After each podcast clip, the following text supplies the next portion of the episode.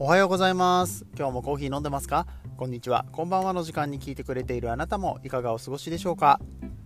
さてこの番組はコーヒー沼で泥遊びと言いまして自称コーヒーインフルエンサーこと私翔平がコーヒーは楽しいそして時には人生の役に立つというテーマのもとお送りしております。毎日15分くらいのコーヒー雑談バラエティラジオでございます。皆さんの今日のコーヒーがいつもよりちょっと美味しく感じてもらえたらいいなと思って配信をしておりますので、えー、よかったら最後まで聞いていってやってください、えー、本日は7月の5日の火曜日でございます皆様いかがお過ごしでしょうか？7月の5日かそうかあと1ヶ月ですね。うん。何があって 何があと1ヶ月なのかなってね。はい。えー、私、翔平さんは、8月の5日をもちまして、36歳になります。おっさん。まあ別にあの一つ年変わってもさ、あの変わらずおっさんなんだけどさ。そうなのよ。あのー、36歳になりますね。えとが3回回ったということで、えー、ね、この寅年に36歳という年を迎えるわけなんですけど、あと1ヶ月です。8月の5日が、えー、一応ね、お誕生日ということになっております。はい。ね。伝えて何になるのかって言ったらね、別に、別に何ないですけどね。なんかあのふ、ふと思いました。7月の5日、8月の5日、ああ、なるほどな。あと1ヶ月かってね、あの勝手にあのちょっと感慨深かったっていうね、個人的にね、えー、そんだけですけれども。はいえー、昨日ね、水出し、水出しじゃねえや、氷出しコーヒーっていうのをやったんですよ。うん。氷出しコーヒー、氷を使って抽出をするってやつですね。最近流行ってますよね。うん。あれはね、なんで流行ったんだろうね。火付け役は誰なんでしょうか。あの、僕はあのー、ツイッターでみんながやってるのと、あと YouTube で、うん、粕谷哲さんが、えっ、ー、と、ブリュワーズチャンピオンの、世界チャンピオンの粕谷哲さんがやってたのを見て、ああ、ちょっと自分もやってみようかなっていうような感じで、えー、やらせていただいたんですけれども、うーん、あのー、失敗した。あの、ツイッターとかね、インスタには載せさせてもらったんですけどね、めちゃくちゃ薄くって、うん。な、なんでって、なんでこんな薄いのっていう状態になりまして、うん。で、あの、もうツイッターでメンション投げてさ、あの、カスヤさんにさ、あの失敗したんですけど、なんでですかって。オタクのレシピでやったんですけれども、失敗したんですけれどもって言ってね。若干クレームまがいのことをしましたけれどもね。うーん、まあ多分もうちょっとこういう風にやった方がいいんじゃない氷を突き刺すような感じで、氷を置くというよりも突き刺す感じでやることが、まず大事ですよ、と。あ、あなるほど、なるほどって。うん、あとは、あの、まあ、しっかり水をかけることとか、えっ、ー、と、氷、氷じゃないや、えっ、ー、と、粉の方を、細かくしてやるといいかもしれないって話をしてね、なるほどね、つってね。うん。で、それ投げてたら結構他の人たちも、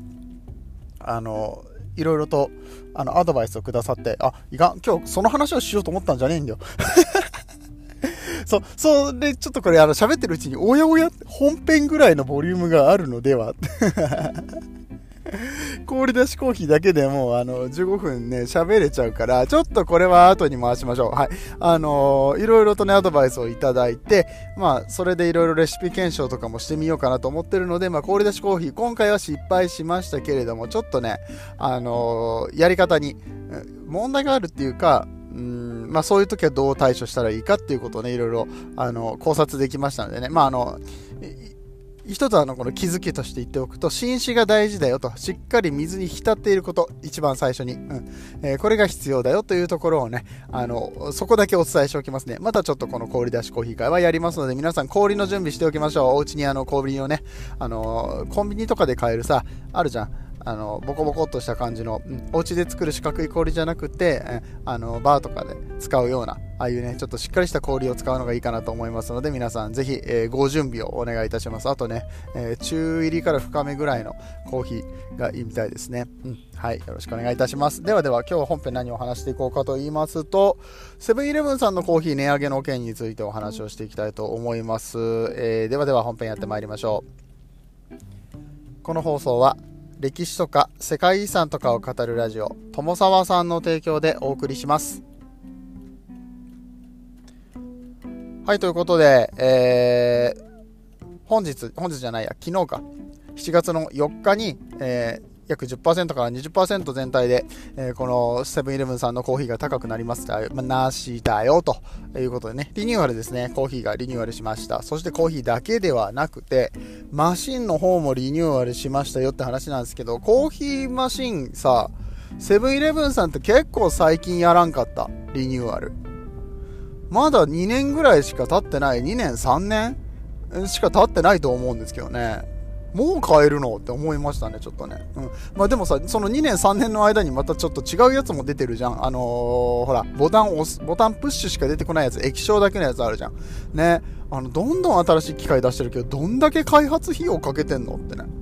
コンビニコーヒーの進化が止まらないみたいな部分に、まあ、最終的にはつながっていくのかなって話なんですけれども、まあ、進化がね止まらないとねいろいろ困ることもあったりとかするのでね、うん。あのまあ、その辺も含めて話をしていきたいと思うんですけどまずはニュースの方を読んでいきたいと思いますね。セブンイレブンさんが7月4日から、えー、このホットコーヒーアイスコーヒーを購入する際に軽め普通濃いめの3つの中から好みの味を選択できるようになりましたと、ね、ただ値上げをしたわけではないと。値上げをしただけでなくほらまあ、ね、原価の高騰がうんぬんとかでさ値段上がってるじゃない、なんでも。うん。でもそうじゃなくって、まあそうじゃなくて、そう、そうはそうなんだけれども、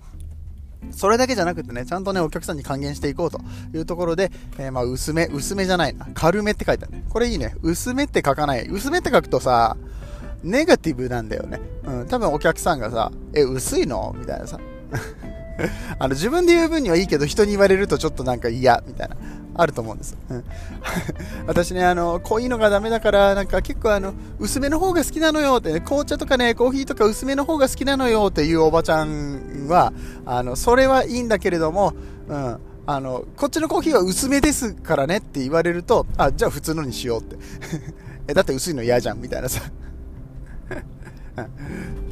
お湯足しただけみたいな印象が多分あるんでしょうね。か、もしくは同じ粉の量、あ、粉を減らしてるのかなとかね、いろいろあるんかなと思いますけれども、これね、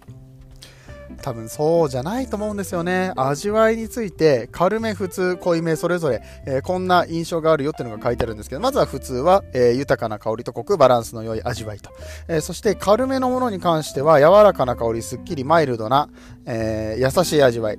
え、さらに濃いめの味の方では香ばしい香り、飲み応えのあるコクや深い味わいと、え、いうことが書かれているわけですね。ちょっと咳込んでいいですか？はい。おっさんだからね。え、じゃあ止めろや。収録止めて咳込んだらよろしいじゃないかいって。それはしないんです。はい。えー、そんな感じでね、それぞれの味わいが書かれているんですけれども、これね、おそらくは、えー、微妙にこのコーヒーの豆の引き方が変わっていたりだとか、あの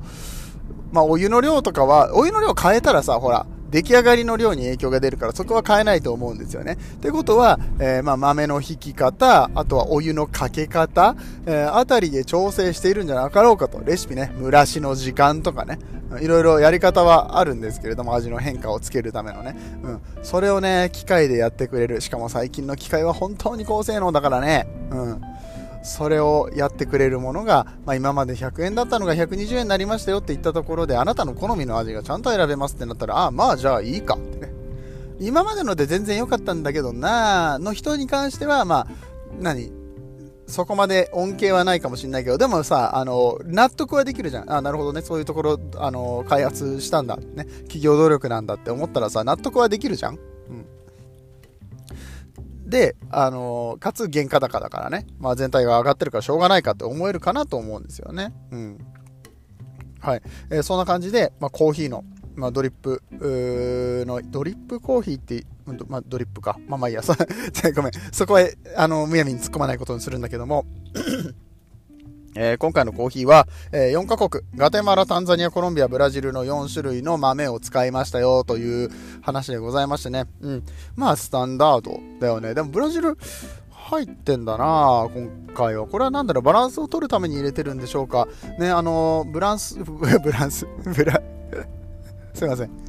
えー、ブラジルのお豆ね、ちょっと値段が上がってたりとかするっていうのもあるけど、なんだろうな、今年、次のクロップでまた値段が下がることを期待してなのか、うんまあわかんないけれども、まあそのブラジルのコーヒーもね、混ざってるね。まあ、なんていうんだろう。まあ、タンザニア、コロンビアあたり考えたら、そうかそうか、うん、まあ、その辺でしょうねって。うん、変になんかこう値段の高いエチオピアとかで入れれないよね。それ考えると逆にあれすごいわ。ファミリーマートとか ケニアとかに入ってるのすごいわ うんなんてね、えー、そうやってコンビニでもすごくこう豆のね取り扱ってるブレンドにもこだわってるしでかつこの何ですか？えー、マシンの部分とかでもね、こだわってね、えー、これ、まだまだ進化しますよ。うん、だってこんな1、2年で次の新しいコーヒーのあのマシンが出てきてんだもん、この業務用のやつが。ねお豆どんぐらい使うんですかね？多分 10g ぐらいしか使ってないと思うんですけれども抽出効率とかをすごく上げてたりとかするんでしょうね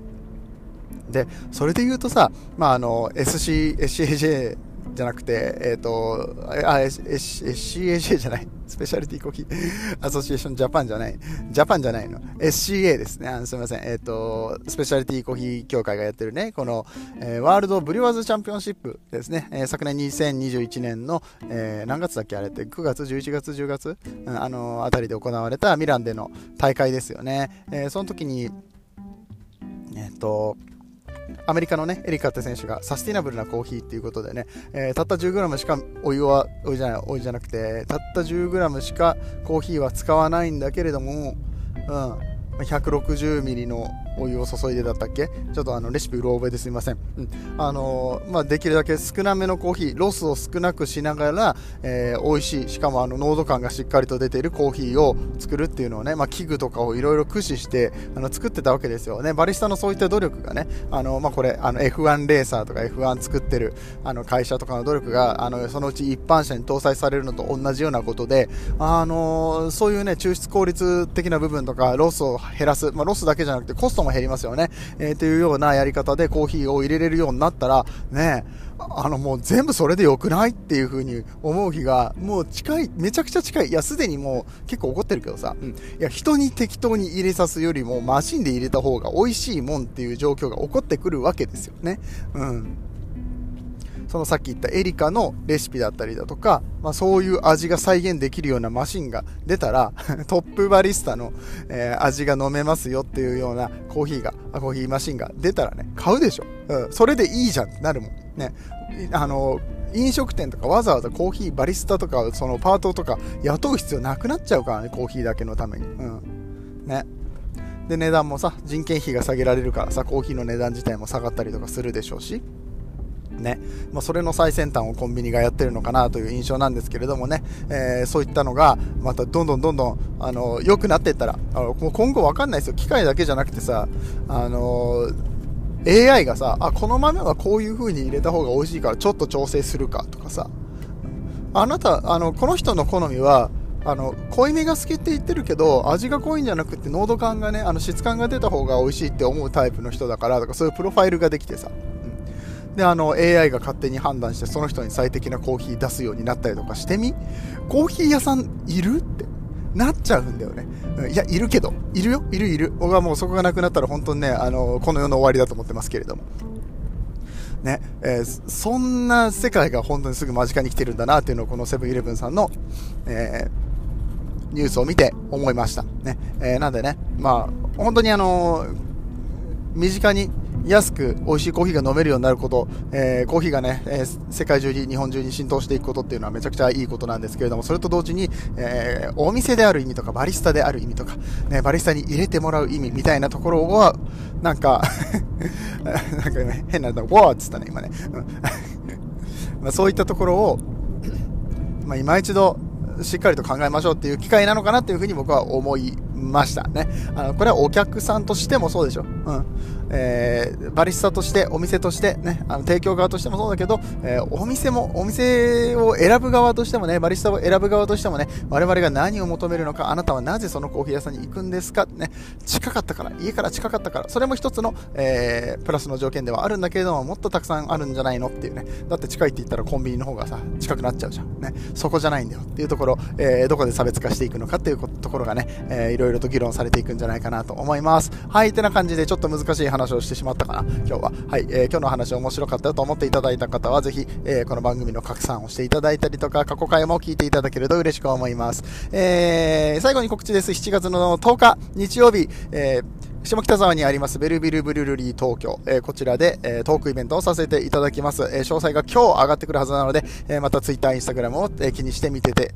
いただけると嬉しく思います。えー、ではでは、えー、今日のところ終わっていきたいと思います。皆さんにとって今日という一日が素晴らしい日でありますように、そして素敵なコーヒーと出会えますように、えー、お相手はコーヒー沼の翔平でした。次はどの声と繋がりますか？